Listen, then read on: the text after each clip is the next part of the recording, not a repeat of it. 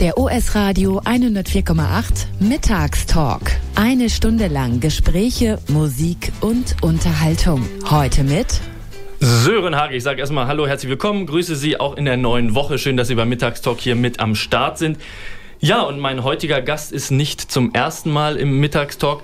Es gibt immer mal wieder einen Anlass, mit ihm darüber zu sprechen. Und es wird eine Stunde, die vielleicht nicht ganz so leicht zu verdauen ist. Es geht um ein sehr wichtiges Thema. Es geht nämlich um die Frage der sexualisierten Gewalt, sexuellen Missbrauch in der Kirche. Ein Thema, das uns seit längerer Zeit ja immer wieder beschäftigt, auch ganz aktuell in Osnabrück, wegen einer Studie, die die Uni Osnabrück gemacht hat und die mittendrin ist. Da wurden jetzt vor kurzem die Zwischenergebnisse vorgestellt und jetzt jetzt geht es aber noch weiter mit dieser Studie. Es ist ein Forschungsprojekt, das auch Betroffene mit integriert. Es heißt Betroffene, Beschuldigte, Kirchenleitung, sexualisierte Gewalt an Minderjährigen sowie Schutz- und Hilfebedürftigen Erwachsenen im Bistum Osnabrück. Langer Titel, so ist das manchmal bei diesen akademischen Arbeiten, aber einer, der das auch kurz zusammenfassen kann, Sachen, wie ich finde, auch auf den Punkt bringen kann, ist mein heutiger Gast, ebenfalls Betroffener von sexuellem Missbrauch in der Kindheit und Jugend, wirkt eben mit an dieser Studie der Grafiker und Musiker Max Ziolek, der gleichzeitig im Arbeitskreis Kinderschutz sitzt hier in Osnabrück, eine Selbsthilfegruppe hat und auch im Betroffenenrat der Bundesregierung für Fragen sexuellen Missbrauchs in Berlin. So, das war eine etwas längere Anmoderation. Ich sage erstmal Hallo, herzlich willkommen, Max Ziolek. Ja, auch von mir ein herzliches Hallo. Ich freue mich, dass wir in dieser Stunde über das Thema sprechen, was nun wirklich kein Grund zur Freude ist, normalerweise. Vielleicht hat es auch Aspekte, die sozusagen zumindest ein bisschen zufrieden machen, weil es eben vorangeht in der Aufarbeitung dieser Fälle. Macht das alles nicht ungeschehen, das ist uns klar. Max, ich habe am Anfang, wir kennen uns ein bisschen, deswegen duzen wir uns auch in dieser Stunde. Ich habe am Anfang diesen langen Titel genannt, der Studie. Vielleicht zum Auftakt. Was bedeutet es für dich als Betroffenen, dass du eben mit an so einer Studie teilnehmen darfst? Das ist vielleicht erstmal die Einstiegsfrage. Das äh, bedeutet mir unheimlich viel, weil ähm, wir Betroffenen ja oft so in der Situation sind, dass wir, wenn wir über unsere Betroffenheit sprechen, über das, was uns passiert ist in der Vergangenheit, ähm, wir sind ja dann oft eher so die Unbequemen und so nach dem Motto, ach komm, hör auf, nicht schon wieder das jetzt hier und so. Und ähm, das ist eben das Schöne gewesen, dass äh, als ich die äh, Idee hatte, als ich wahrgenommen habe, diese Studie wird laufen, die Uni macht das, habe ich halt Kontakt aufgenommen äh, zu den Professoren und gefragt, wie, wie wäre es denn, wenn da noch irgendwie die Sicht der Betroffenen auch noch mal ein bisschen mit einfließen würde. Und das war von Anfang an, von der ersten Minute an total schön äh, zu merken, äh, da ist die Tür ganz weit offen. Die sind total neugierig und waren sofort äh, dabei. Wir haben mit uns getroffen, wir haben gesprochen. Äh, wir haben schnell beschlossen, dass eine Gruppe von drei Betroffenen wirklich auch professionell dabei ist, gegen Aufwandsentschädigung äh, mitmacht bei dieser Studie und die wirklich in der ganzen Konzeption von vorne bis hinten begleitet. Und das ist ja, wir werden im Laufe der Stunde noch ein bisschen natürlich detaillierter darüber sprechen, aber das ist ja, relativ neu. Das ist ja jetzt nicht gang und gäbe gewesen bisher, dass man ständig gesagt hat, wir wollen immer die Betroffenen mit in solchen Studien äh, sozusagen aufnehmen, oder?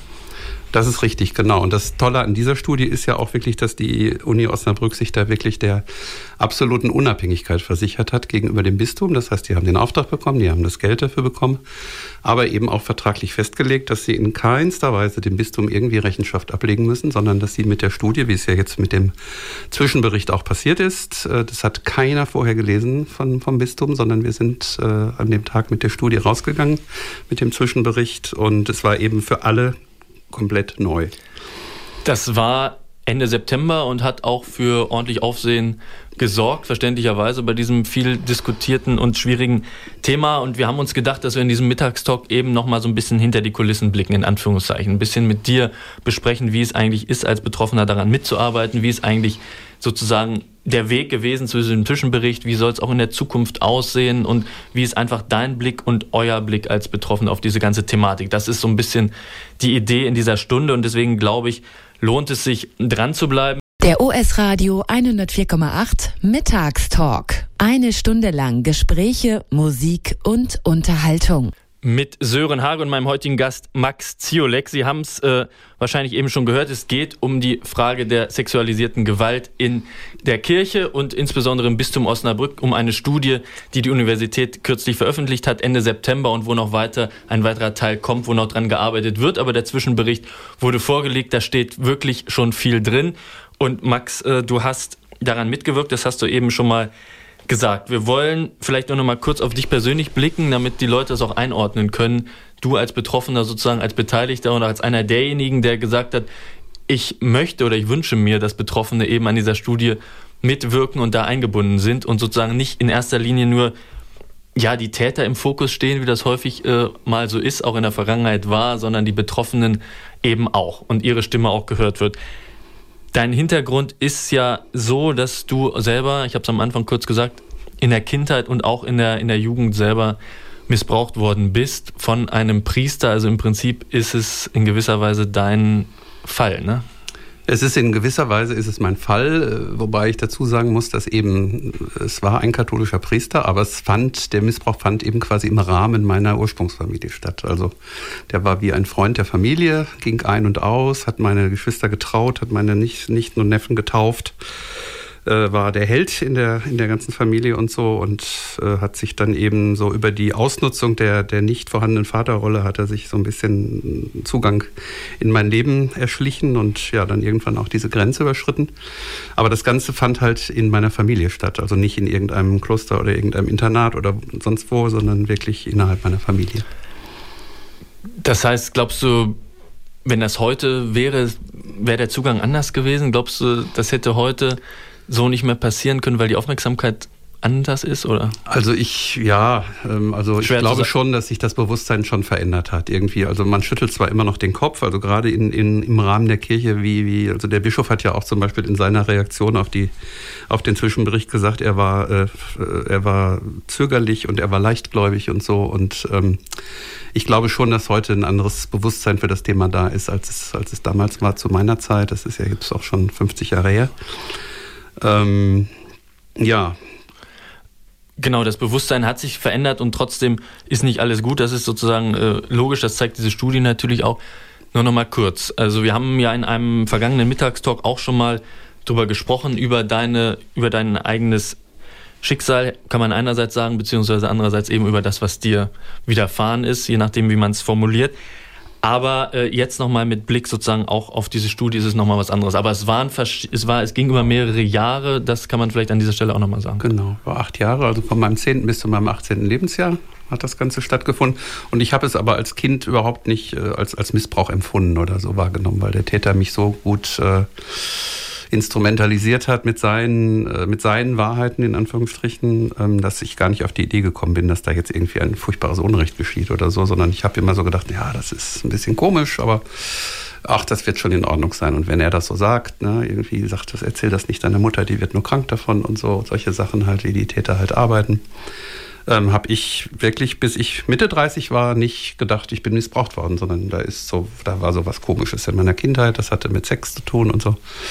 Und dann aber mit Mitte 30 sind mir dann quasi die Augen aufgegangen, weil ich jemanden getroffen habe, der mir erzählt hat, dass er von einem Vater missbraucht worden ist und ich dann gedacht habe, oh, das, äh, die ganzen Symptome und so weiter, das kommt mir alles sehr bekannt vor. Und dann habe ich halt angefangen, mich mit dem Thema zu beschäftigen, mit Therapie, mit Bücherlesen, mit allem Möglichen. Habe die letzten Jahrzehnte immer mal wieder so in Wellen auch Therapie gemacht und alles mögliche, Klinik, Ganzheit, also ganz, ganz viel. so dass ich denke, ja, also man, man, das geht ja nicht weg irgendwie oder man, man verliert das nicht in seinem Leben, aber es ist ja schon so, dass ich äh, heute das Gefühl habe, es beeinflusst mein Leben nicht mehr wirklich äh, besonders oder so. Ne? Also ich kann gut und normal leben.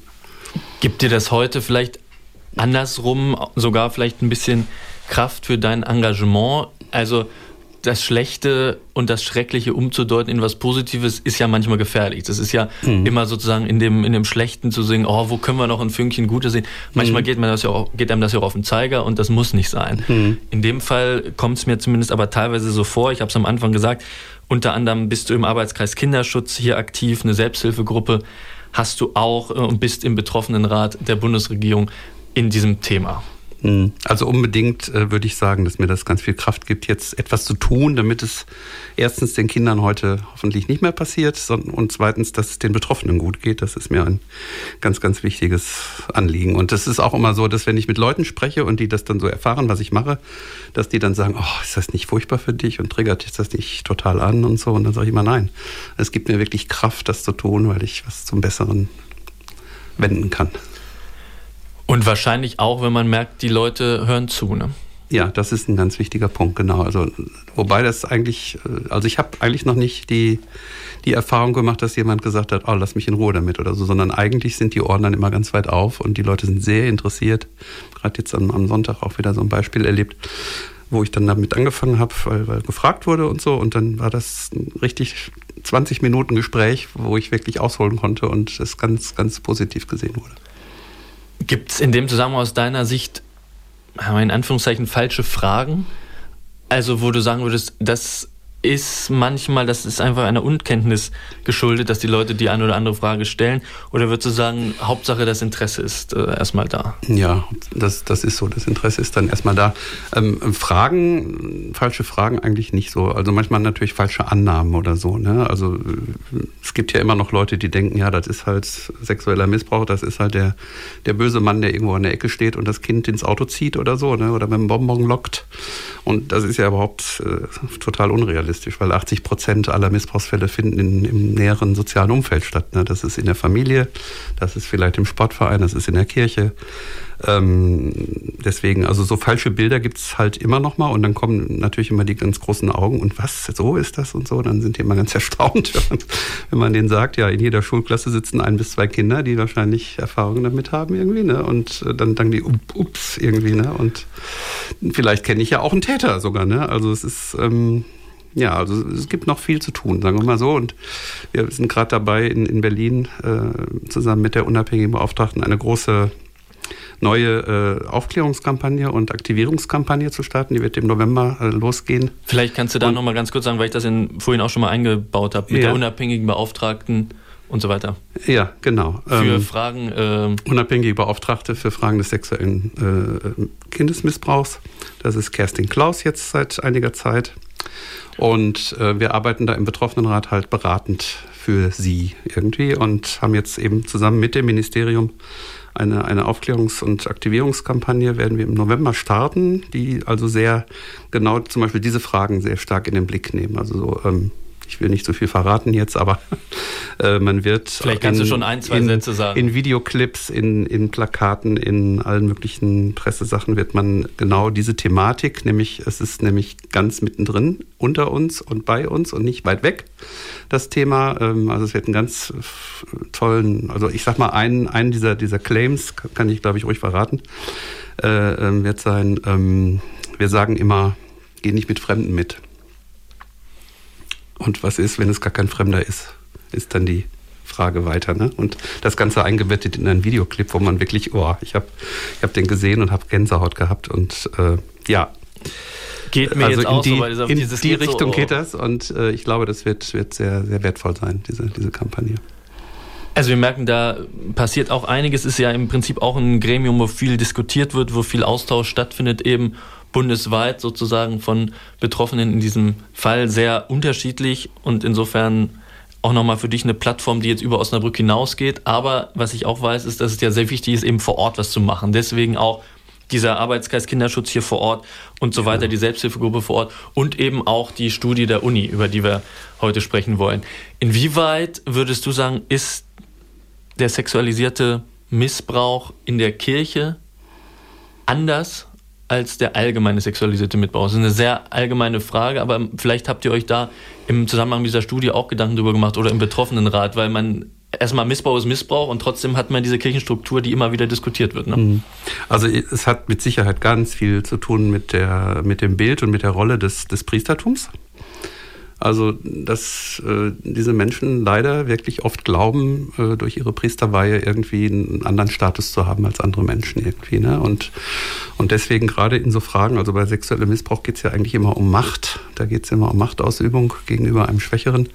Und, und gerade da offensichtlich, ähm, ja, ich will nicht sagen, sich irgendwie äh, pff, berechtigt fühlen, irgendwie Dinge zu tun, die, die, die man nicht tun sollte oder auch wirklich eine, eine gewisse Verklärung und, und unrealistische Sichtweise. Also ich kann ja mal ein Beispiel aus der Studie sagen, weil das öfter vorkam, dass diese Täter wirklich glauben, sie hätten eine Liebesbeziehung zu einem 14-jährigen Mädchen.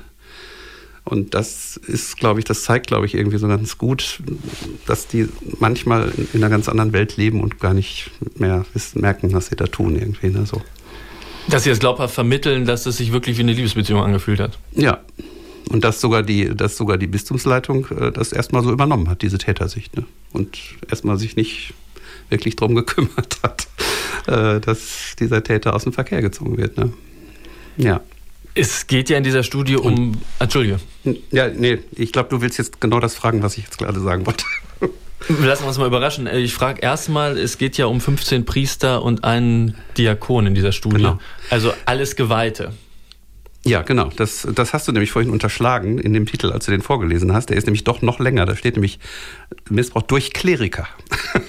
Äh, das steht hier bei mir beim, bei der, aber äh, alles gut. Gibt unterschiedliche um, Varianten, aber es ist wichtig, ja, das nochmal ja, genau. zu Also das ist nochmal wichtig zu sagen, genau. Und diese, dieser Zwischenbericht, der jetzt erschienen ist, äh, der war ja quasi gewünscht auch von, von Bischof Franz Josef Bode, dass der gesagt hat, okay, ihr macht eine dreijährige Studie, das ist äh, das ist eine sehr lange Zeit und ähm, ich gehe auch vielleicht irgendwie zwischendurch bald mal in Rente oder wie auch immer. Ähm, und ich möchte eigentlich, dass die Rolle der Bistumsleitung jetzt im ersten Jahr ganz besonders nochmal durchleuchtet wird. Und das haben wir nämlich gemacht in diesen 16 beispielhaften Fällen. Also das heißt nicht, dass das jetzt alle Fälle sind, sondern das waren 16 beispielhafte Fälle, die wir untersucht haben. Für den Zeitraum 1945 bis heute, was ja eine logischerweise wahnsinnig ja, lange Zeit sehr ist. Sehr lange Zeit ist, genau. Und äh, da haben wir nur geschaut, was hat denn die Bistumsleitung gemacht gemacht anhand von bestimmten Kriterien. Wir haben so eine richtige Tabelle entwickelt mit sogenannten Pflichtverletzungen. Ähm, was haben die eben gemacht, was haben sie nicht gemacht, wie hätten sie sich verhalten sollen und so weiter. Und da mit so einem richtigen Ampelsystem, ne, rot, grün, gelb. Und äh, leider muss man sagen, halt, da sind relativ viele rote Punkte in dieser, in dieser Tabelle. Kannst du das in irgendeiner Form konkret machen? Was ist beispielsweise ein, ein, roter Punkt oder wie, wie funktioniert diese Ampel? Also eine generelle, äh, eine, eine generelle Kritik, die man einfach anbringen muss, ist, es wurde sich sehr wenig um die Betroffenen gekümmert. Also es, es war wenig Empathie für die Betroffenen da. Äh, es gab sehr viel äh, Tendenzen zum Selbstschutz, also zum Schutz der Institution Kirche, also Dinge eher lieber verschweigen und unter den Tisch kehren, als sie wirklich zu benennen und äh, Priester dann auch aus dem Dienst zu entfernen, äh, auch die Staatsanwaltschaft zu informieren und so weiter. Ähm, also das sind so die Hauptkritikpunkte, äh, die man eigentlich angeben muss, ähm, diese, diese mangelnde Empathie gegenüber der Betroff den Betroffenen. Und äh, sicherlich auch der Punkt, den du vorhin an deinem eigenen Beispiel beschrieben hast, aber der auch immer wieder vorkommt, auch mit dem Beispiel, das du eben genannt hast, mit sozusagen dem Priester, der gemeint hat, er hätte jetzt eine Liebesbeziehung mit der 14-Jährigen, die das eigentlich gar nicht wollte und so weiter. Das sind doch auch immer noch, noch Punkte wahrscheinlich, dass die Betroffenen das oft gar nicht merken, ne? Zumindest nicht so richtig wissen, dass nee. das ein Missbrauch ist. Ja, ja, da, da, kann ich meine eigene Geschichte ja auch nochmal äh, äh, dazu ziehen, wo ich dann, als ich den Täter konfrontiert habe, äh, dann, als ich äh, dazu in der Lage war, äh, er dann gesagt hat, ja, das ist, finde ich aber jetzt sehr schade, dass du das so siehst. Du warst doch meine große Liebe das hat er wirklich geglaubt. Ne? Und äh, ja, da weiß man dann auch nicht mehr, was man sagen soll. Ich sehe es schon an deinem Gesicht, ja, äh, dass ist, du äh, irgendwie sprachlos bist. Ne? Und äh, ja, was soll man da auch zu sagen? Ne? Nee, wie zeigt aber die, diese Struktur, die es immer wieder ja, gibt. Genau, ja, unbedingt. Okay, also dieses Ampel, Ampelsystem zeigte dann im, im Rahmen dieser Studie sozusagen, wo ist rot, wo ist vielleicht gerade noch gelb und wo sind die Indikatoren und ja. welche, welche Verletzungen gab es da wirklich. Wir steigen gleich äh, genauer ein, nochmal darum, um genau darüber zu sprechen, wie funktioniert diese Studie eigentlich, was waren auch die Erkenntnisse mit Blick auf die Bistumsleitung, die ja gefordert äh, waren, du hast es richtig gesagt, nach einem Jahr und das eine Jahr ist jetzt vorbei. Insofern gucken wir, wie aus deiner Sicht die Pflichtverletzungen des Bistums aussehen und wie es auch weitergehen soll, nicht nur aus Sicht der Betroffenen, sondern insgesamt mit dieser Studie. Der OS Radio 104,8 Mittagstalk. Eine Stunde lang Gespräche, Musik und Unterhaltung. Mit Sören Hage und meinem heutigen Gast Max Ziolek, Musiker und Grafiker hier aus Osnabrück. Aber in dieser Funktion ist er nicht hier, sondern er ist als Betroffener hier, nämlich als einer, der in seiner Kindheit und Jugend sexuellen Missbrauch in der Kirche über sich ergehen lassen musste von einem Priester und da jetzt an verschiedenen Stellen aktiv ist und eben als Beteiligter auch als Betroffener an der aktuellen Studie mitgewirkt hat, die die Uni Osnabrück im Moment durchführt mit Zugang wirklich zu allen Dokumenten, das muss man auch nochmal sagen, des Bistums, das war Teil des Vertrags sozusagen, auch Teil der Abmachung. Über eine Million Euro fließt insgesamt in das Projekt, also das ist schon ordentlich ein großes Angehen, Max. Äh, wie aufregend, frage ich jetzt einfach mal, war das eigentlich erstmal da einzusteigen in diese Arbeit, die du ja mit auch äh, auf den Weg gebracht hast? Das war sehr aufregend, weil, ähm, weil das sehr ungewohnt war, wirklich als Betroffener äh, so eine Wertschätzung und so einen Respekt zu erfahren und so eine Neugier auch zu erfahren. Was meinen Sie jetzt dazu? Wie sehen Sie das? Wie würden Sie diesen Text formulieren und so? Also das war einfach ein, bei den regelmäßigen Treffen, die wir dann hatten mit den Professoren, mit der Steuerungsgruppe, äh, einfach nur eine helle Freude, äh, sofern man bei diesem Thema davon sprechen kann ähm, wie wir da gesehen wurden auch und wie wir da gehört wurden vor allen Dingen auch. Ne? Und ähm, wir konnten dann eben ganz viel, was so Formulierungen anging und so weiter und überhaupt, wie legen wir das an, äh, ganz viele Tipps geben und so, die dann auch alle berücksichtigt worden sind und ja, waren natürlich dann auch sehr neugierig auf die, auf die ersten Ergebnisse der, der, äh, des Zwischenberichts, haben die eine Woche vorher dann auch schon zu lesen bekommen, konnten dann nochmal uns, dann, also zu verhalten und was sagen, aber äh, hochspannend alles, also auf jeden Fall. Max, wie ist die Analyse denn abgelaufen? Du hast vorhin schon mal von so einem Ampelsystem gesprochen. Die Frage ist jetzt, wir gucken gleich auf die Ergebnisse auch nochmal, aber wie kommt man zu diesen Ergebnissen? Indem man sich einfach ganz viele grundsätzliche Fragen stellt. Äh, man begibt sich quasi in die Rolle des Betroffenen und überlegt, was hätten die jetzt eigentlich alles machen müssen irgendwie. Und da gibt's äh, ganz viele kirchliche, juristische äh, Verhaltensregeln, sag ich mal, die auch in einem Unternehmen, wie, der wie die Kirche ja eins ist, eben auch einfach Geltung haben. Ne? Also wie, wie ist mit den Leuten umgegangen worden, wem ist darüber berichtet worden, wie ist es protokolliert worden. Also alles so, also es sind wirklich lange Listen auch äh, viele kleine Punkte irgendwie.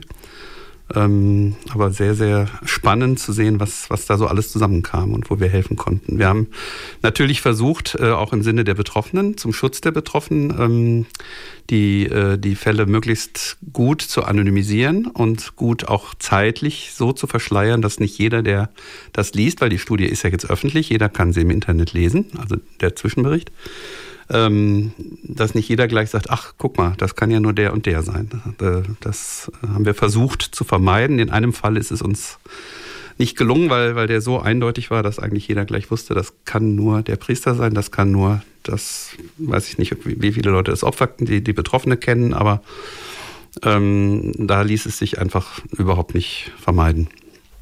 Max, lass uns da kurz drüber sprechen, weil du es selber, selber gerade ins Spiel bringst, dann machen wir das an dieser Stelle schon mal. Also was feststeht, ist natürlich, dass den Betroffenen als Kindern oder auch später eben einfach durch Priester Schreckliches angetan wurde. So viel ist klar. Teilweise, du hast das selber beschrieben, ist das ganze Leben davon geprägt. Bei den einen intensiver, bei den anderen vielleicht etwas weniger intensiv, weil sie ein bisschen besser damit umgehen können. Aber nichtsdestotrotz, es sind heftige Ereignisse. Wir blicken mal kurz nach Osterkappeln hier im Landkreis Osnabrück. Da äh, finden wir nämlich diesen Fall, von dem du gerade gesprochen hast. Also einer der Priester, die sozusagen, die sozusagen unter die Lupe genommen wurden in dieser Studie, anonymisiert, ist jetzt trotzdem äh, bekannt aus verschiedenen Gründen, nämlich ein Priester aus Osterkappeln. So ist es genau, ja. Und äh, ich bin bei einer der Gemeindeversammlungen, die darauf stattgefunden haben, auch gewesen und es hat mich total berührt, wie, wie die Menschen da wirklich gerungen haben, also die, die, die Gemeindemitglieder gerungen haben und also erstens natürlich gesagt haben, wie kann es sein, dass das seit den 90er Jahren bekannt war und wir bis heute nichts davon erfahren haben. Also das nicht, also davon abgesehen, dass, dass man den Täter damals schon hätte eigentlich auch irgendwie aus dem Dienst entfernen müssen, äh, dass nicht mal die Gemeinde irgendetwas wusste, äh, was da vor sich gegangen ist. Und, und wie diese Menschen dann mit sich gerungen haben und gesagt haben, ich bin hier seit Jahrzehnten, bin ich hier ehrenamtlich in dieser Gemeinde tätig. Ich habe das Gefühl, ich habe ganz viele tolle Menschen um mich herum, die mit mir arbeiten. Und ich bin im Moment an einem Punkt, wo ich nicht mehr weiß, soll ich hier bleiben oder soll ich gehen. Und das war sehr bewegend zu erleben. Aber das ist doch immer wieder die gleiche Frage, immer die gleiche Frage, wie kann das sein, dass die Gemeinde es entweder nicht weiß oder dass man es vielleicht auch nicht wissen will? Ja, ich glaube, die hätten es schon wissen wollen, aber äh, das war wirklich eben da, das war eine der Versäumnisse der Bistumsleitung. In, in, an verschiedensten Stellen, also kann man jetzt auch nicht nur sagen, der Bischof ist schuld oder so, sondern da haben natürlich Leute auch in der, in der Personalabteilung, in der juristischen Abteilung irgendwie einfach nicht richtig reagiert und äh, haben immer so, ach ja, wird schon irgendwie werden und so, ne? Und ähm, ja, das, das geht natürlich gar nicht. Ne? Also das ist aus Sicht der Betroffenen absolut inakzeptabel. Und für die Leute, die jetzt nicht so im Thema sind, auch mit Blick auf diesen konkreten Fall als ein Beispiel von, von den verschiedenen in Osterkappeln, wie ist da jetzt äh, der Stand der Dinge? Der Stand der Dinge ist, dass äh, bei dieser Gemeindeversammlung, wo ich war, schon nochmal sehr deutlich gewünscht wurde. Also es war als, als Ansprechpartner des Bistums war da der, äh, der Personalchef und eine Frau aus dem, äh, eine Justiziarin. Ähm, aber eben die, der, nicht der Bischof selbst. Und ähm, es war doch schon deutlich der Wunsch zu spüren, äh, mit dem Bischof selbst auch nochmal ein Gespräch zu führen über diese ganze Sache. Das wird auch stattfinden jetzt. Ich weiß nicht genau wann, aber es wird auf jeden Fall vielleicht jetzt noch zum Ende des Jahres dieses Gespräch geben. Und da wird es dann konkret, da wird das, was sozusagen Hintergrund der Studie ist, und nach Hochschulangaben waren das mehr als 300 Akten, die da ausgewertet wurden. Kann man vielleicht nochmal sagen, Interviews mhm. mit über 30 Personen der ehemaligen Bistumsleitung auch, darunter Bischöfe, ne, Generalvikare, Personalreferenten, also mhm. das ganz große Programm. Aber wenn es konkret wird, dann wird es nochmal spürbar. Das geht dir doch wahrscheinlich als Betroffenen dann auch nochmal so, wenn es eben in Anführungszeichen nicht nur Papier ist oder es um Verstorbene geht, äh, die verstorbene Täter und so weiter, sondern wenn es um jemanden geht, der noch in Amt vielleicht nicht gerade in Würden ist, aber das ist eine andere Frage. Aber im Amt, ja, genau. Und das geht natürlich gar nicht. Das geht gar nicht. Also, Max, wir gucken mal, wir sind mittendrin sozusagen, darauf zu gucken, was kann man aus dieser Studie mitnehmen. Teilweise hast du die Versäumnisse schon beschrieben.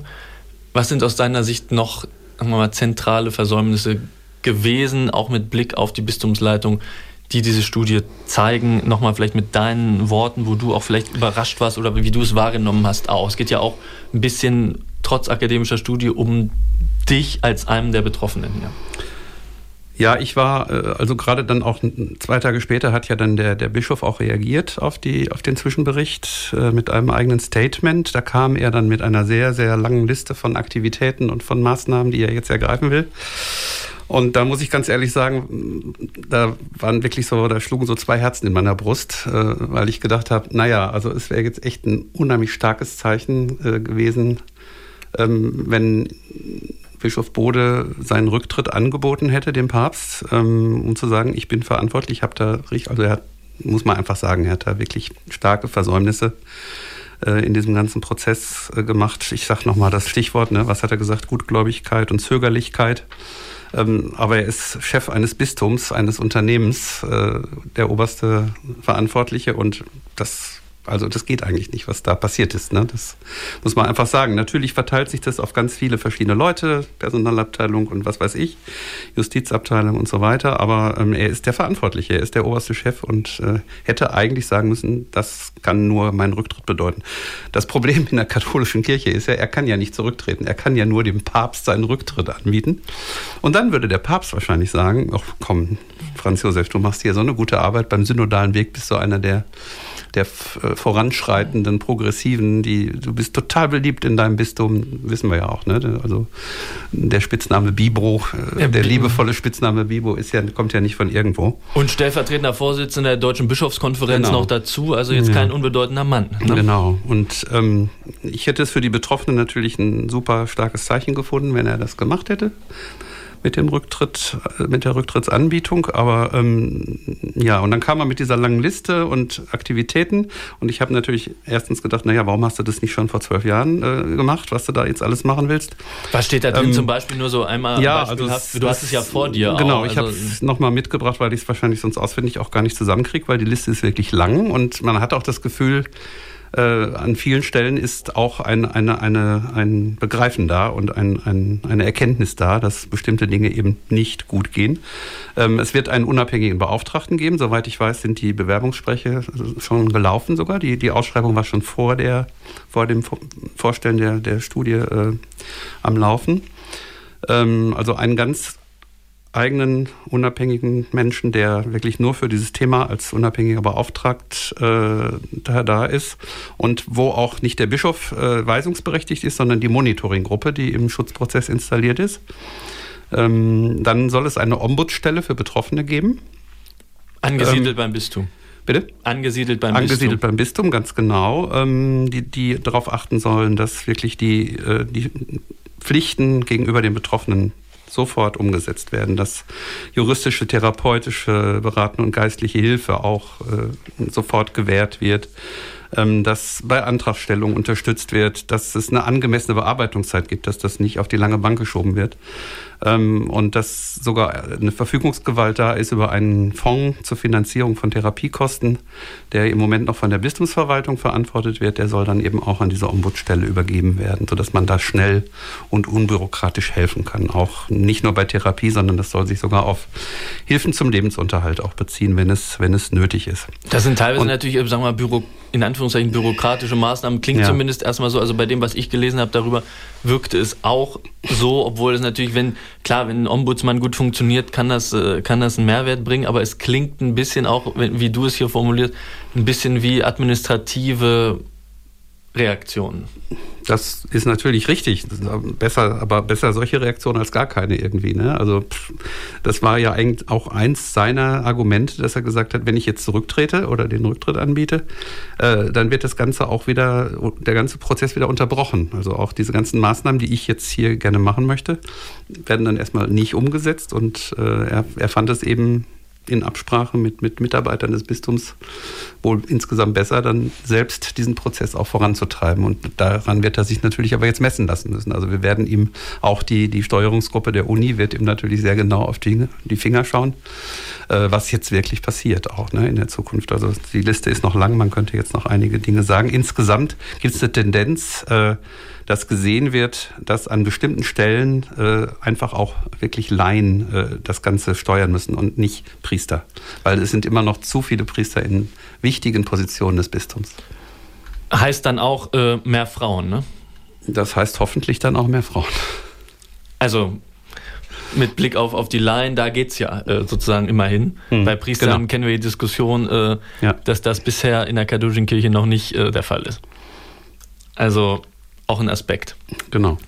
Du hast es eben relativ deutlich gesagt. Ich frage jetzt trotzdem noch mal einmal nach. Das heißt, aus Sicht der Betroffenen, zumindest aus deiner Sicht, hätte Bischof Franz Josef Bode nach diesem ersten Zwischenbericht der auf drei Jahre angelegten Studie, nach einem Jahr jetzt Zwischenbericht, zurücktreten müssen, zumindest sein, an, dem Papst seinen ähm, Rücktritt anbieten müssen. Das wäre schon ein starkes Zeichen gewesen für uns Betroffene, ja. Klammert da ein über 70-Jähriger an seiner Macht? Er ist seit 1975 Bischof des Bistums. Kann da einer nicht loslassen? Äh, ist, hat der Firmenchef sozusagen ja scheu, einfach vom Feld zu gehen? Also letztendlich kann er das nur selber beantworten, aber äh, kann sein, dass es so ist, kann auch sein. Also wenn ich, wenn ich jetzt mal, wenn ich jetzt mal gutgläubig bin und sage, was er da alles vorgestellt hat, das sind im Grunde genommen sehr vernünftige und gut strukturierte Maßnahmen. Und wenn er die jetzt wirklich durchführt, dann ist, ist es ja vielleicht auch sein Anliegen, dass er vielleicht die, die Fehler, die er gemacht hat, irgendwie gerne wieder gut machen möchte. Nur es kommt halt alles viel zu spät. Er hat sich ja 2011 was, glaube ich, wo er sich äh, schuldbewusst auf den Boden des Doms geworfen hat und gesagt hat, ich tue Buße und das ist alles ganz schlimm und so. Ja, ähm, warum hat er das da nicht alles schon gemacht, was er jetzt macht? Ne? Weil das hätte man eigentlich äh, sehen können und müssen, äh, dass das nötig ist. Ne? Also es gibt jetzt seit, seit drei Jahren gibt es jetzt diesen Diözesans-Schutzprozess, den ich auch mal loben muss, weil der, glaube ich, sehr gut durchdacht ist und sehr gut strukturiert ist. Und da eben auch wirklich die, die Rolle der, der nicht beim Bistum beschäftigten Menschen äh, ganz, ganz wichtig ist und die immer in der Überzahl sind in den Gremien und so weiter. Ähm, aber auch alles das, was jetzt hier noch passieren soll, hätte auch schon eher passieren können. Sagt Max Siolek hier im Mittagstalk als einer der Betroffenen selber in der Kindheit und Jugend, haben wir gesagt, äh, warst du Opfer sexualisierter Gewalt von einem Priester. Jetzt beschäftigst du dich aus anderer Perspektive damit, mit den Fällen, die im Bistum Osnabrück hier mutmaßlich äh, stattgefunden haben und bist sozusagen auch noch mittendrin. Das muss man ja vielleicht auch noch mal zwischendurch sagen für alle, die jetzt vielleicht gerade einschalten in diesem Prozess. Jetzt waren wir dabei, die Analyse ein bisschen zu machen von diesen Zwischenergebnissen und haben auch geguckt, was der Bischof sich sozusagen selber auferlegt hat und äh, auch seinen Mitarbeitenden und Mitarbeitern. Welche Rolle spielt aus deiner Sicht das Strafrecht auf der einen Seite, also staatliches Recht, und das Kirchenrecht auf der anderen Seite. Viele schütteln nur noch mit dem Kopf und sagen, das kann man äh, so nicht aufrechterhalten in einem Rechtsstaat wie in Deutschland, dass eben unterschiedliche Kriterien da gelten. Es ist ein bisschen kompliziert, da jetzt jedes Detail zu analysieren. Mhm. Fest steht aber, dass sich die Kirche häufig hinter diesem Kirchenrecht versteckt hat und dementsprechend das Strafrecht nicht in dem äh, Maße zum Zuge kam, wie es eigentlich sein müsste. Ja, das ist natürlich total bedauerlich. Also äh, es gibt natürlich, und da gehöre ich auch dazu, äh, Menschen, die sagen, eigentlich kann die Kirche es sowieso nicht selber. Also auch diese ganze Aufarbeitung und was da alles passiert und so, das muss eigentlich der Kirche aus der Hand genommen werden und es muss auf staatliche Seite äh, gelegt werden. Ähm, aber wir merken eben an dieser Stelle, wie eng eben Kirche und Staat immer noch miteinander verzahnt sind. Also dass eben große Abhängigkeiten bestehen. Nicht nur bei der Kirchensteuer. Äh, nicht nur bei der Kirchensteuer, ne, die wir als einziges Land in, auf der Welt, glaube ich, haben. Äh, ähm, also da sind so viele Abhängigkeiten und die, die kirchlichen äh, Verantwortungsträger sitzen in so vielen wichtigen Gremien und entscheiden damit und so, dass es, da will keiner dran irgendwie so richtig. Ne? Also ich habe jetzt ein bisschen Hoffnung, dass vielleicht jetzt mit der neuen Bundesregierung, mal gucken, also die haben es sich ja auch schon äh, auf die Fahnen geschrieben. Ich weiß nicht, ob es im Koalitionsvertrag drin stand, dass sie eigentlich gerne auch die Ablösung der staatlichen Leistung möchten. Äh, und dass diese ganze Geschichte auch mit der Kirchensteuer. Und da würde sich natürlich dann schon vieles äh, von alleine auch lösen, ja. weil dann äh, viele Abhängigkeiten auf einmal auch gar nicht mehr da wären. Aber im Moment ist es halt doch immer noch so, dass, äh, dass die, glaube ich, große Angst haben, sich da gegenseitig weh zu tun. Und das zeigt sich dann in verschiedenen Stellen, haben auch äh, die juristischen Verantwortlichen, unter anderem Professor Schulte-Nölke als Juraprofessor der Universität Osnabrück im Rahmen dieser Studie und der Forschung dieser Studie immer wieder betont. Also das beschäftigt auch in diesem Kernelement dieser Studie, oder? Unbedingt, ja, kann man sagen. Und einfach die Frage, wie geht man damit um? Und damit ist auch verbunden die Frage der Verjährung äh, im deutschen Strafrecht. Kann mhm. nach wie vor sexualisierter Missbrauch, sexueller Missbrauch äh, verjähren. Ja, das ist ein ganz leidiges Thema, weil man muss einfach sagen, wenn man, wenn man ein bisschen darüber weiß, wann und wie Betroffene manchmal erst entdecken, dass sie missbraucht worden sind, was oft erst wirklich in ganz späten Jahren passiert, ähm, dass, dass diese Verjährungsfristen einfach absolut lächerlich sind. Also das, das muss weg. Das, das kann man nicht, kann man nicht aufrechterhalten, eigentlich auf Dauer, aber auch da gibt es natürlich äh, ja, Leute, die darauf bestehen und sagen, nee, das geht nicht anders und so. Aber sie sind ja schon geändert worden, sie sind schon ein bisschen nach oben korrigiert worden, die Fristen. Aber eigentlich müssen sie ganz weg, weil es gibt Leute, die mit 65 erst äh, realisieren, dass sie in ihrer Kindheit missbraucht worden sind und die dann sich auf den Weg machen der Bearbeitung und der Aufarbeitung. Und dann müssten auch dann noch die, die äh, strafrechtlichen Möglichkeiten gegeben sein, da irgendwas zu machen und nicht zu sagen, ja, ist ja verjährt. Ne? In etwas anderer Form betrifft dich das auch wieder persönlich, dein äh, hm. Täter sozusagen. Äh, der Priester wurde ja auch nie juristisch zur Verantwortung gezogen, das hat aber auch bestimmte Gründe. Das hat bestimmte Gründe. Das hat den Grund, dass ich, als ich äh, das dann im Bistum Paderborn, äh, in dem ich mich damals ja äh, bewegt habe, äh, angezeigt habe, diesen Missbrauch, als ich soweit war, dass ich das konnte und das überhaupt auch so gesehen habe. Ähm, kurz vor dem klärenden Gespräch meines Täters, des Priesters, mit dem Bischof, äh, der Täter leider einen Suizid begangen hat und sich dementsprechend auch der Verantwortung, auch der juristischen Verantwortung entzogen hat. Wobei auch da wäre es so gewesen, dass die gesagt hätten, das ist verjährt. Weil das war vorbei. Verjährungsfrist war abgelaufen. Also eine klare Forderung, auch eine Reform des deutschen Strafrechts und andererseits der Blick auf das Kirchenrecht, das nicht mehr zeitgemäß ist aus deiner Sicht. Unbedingt, ja. Das können wir, glaube ich, an dieser Stelle festhalten und müssen nochmal mit Blick auf die Zeit auch nochmal hm. kurz äh, darauf blicken, wie soll es jetzt eigentlich weitergehen. Also wir haben gesagt, ein Jahr ist sozusagen vorbei, es ist auf drei Jahre angelegt, da ist also noch ein ordentliches Teilstück zu gehen und noch viel Arbeit vor allen Beteiligten. Wie sieht diese Arbeit aus? Ja, also in den nächsten zwei Jahren werden wir jetzt halt wirklich den äh, Kontakt zu den Betroffenen suchen. Also es gibt ja äh, dem Bistum bekannte Betroffene, also wo wir schon die Akten auch eingesehen haben. Äh, aber wir hoffen natürlich, dass jetzt auch durch die Vorstellung der Studie und auch den, den die mediale Aufmerksamkeit, die das Ganze hatte, äh, dass sich noch weitere Betroffene auch melden, weil wir jetzt gerne wirklich mit denen ins Gespräch gehen möchten, mit, mit Interviews, mit ausgearbeiteten Interviews, äh, weil wir jetzt eben äh, ja wirklich das gesamte Bild uns dann nochmal vor Augen führen wollen und eben nicht nur die Rolle der Bistumsleitung sehen. Die ist natürlich dann immer noch im Gepäck, die ist immer noch dabei. Aber es geht jetzt eben darum, dass wir wirklich die Sicht der Betroffenen sehr stark in den Mittelpunkt stellen wollen in den nächsten zwei Jahren. Also die Betroffenen noch mal umso wichtiger, dass ihr da zu dritt seid als Betroffene, Beteiligte genau. in dieser Studie, die eben auch gerade diese Stimme erheben, auch in diese Richtung. Ich glaube, das wird an dieser Stelle nochmal ganz besonders deutlich. Ich glaube, das ist auch im Rahmen dieses Mittagstalks bisher deutlich geworden. Max, wie schwer fällt es dir eigentlich zu glauben? Zu glauben an das, dass die Beteiligten des Bistums beispielsweise dir die Wahrheit erzählen und andererseits zu glauben im wirklichen Sinne von Glauben? Im wirklichen Sinne von Glauben bin ich äh, dem christlichen Glauben schon längst äh, abhanden gekommen. Ähm, ja, weil das einfach nicht mehr geht. Also ich, ich brauche, ich kann nicht an einen Gott glauben, der, der seinen eigenen Sohn äh, geopfert hat, damit wir unsere Sünden da irgendwie auf die Reihe kriegen und äh, der das braucht, ist wie Gottesdienste für ihn feiern. Also das, das ist mir alles sehr, sehr, mittlerweile sehr, sehr fremd. Also ich war ja mal sehr als, als Kirchenmusiker auch in dieser Welt drin äh, und war da auch sehr verankert und sehr fest, aber ich habe eben auch gemerkt, dass das eben die, die Werte äh, der Vergangenheit, die, die Werte meiner Eltern waren, die sehr katholisch aus Oberschlesien kommend waren. Ähm, und ich aber dann mit Mitte 30 gemerkt habe, das ist eigentlich gar nicht meins. Also ich habe eigentlich eine ganz andere Sicht auf die Dinge und äh, wenn ich es beschreiben soll oder äh, dann eine Richtung finden soll, würde ich sagen, ich würde mich eher so in Richtung des Taoismus bewegen, wo auch eine, eine grundsätzlich eine höhere Macht da ist, die die Dinge lenkt und, und äh, beachtet und be behütet. Ähm, aber alles andere, was, was gerade den christlichen Glauben ausmacht, brauche ich nicht, muss ich ganz ehrlich sagen.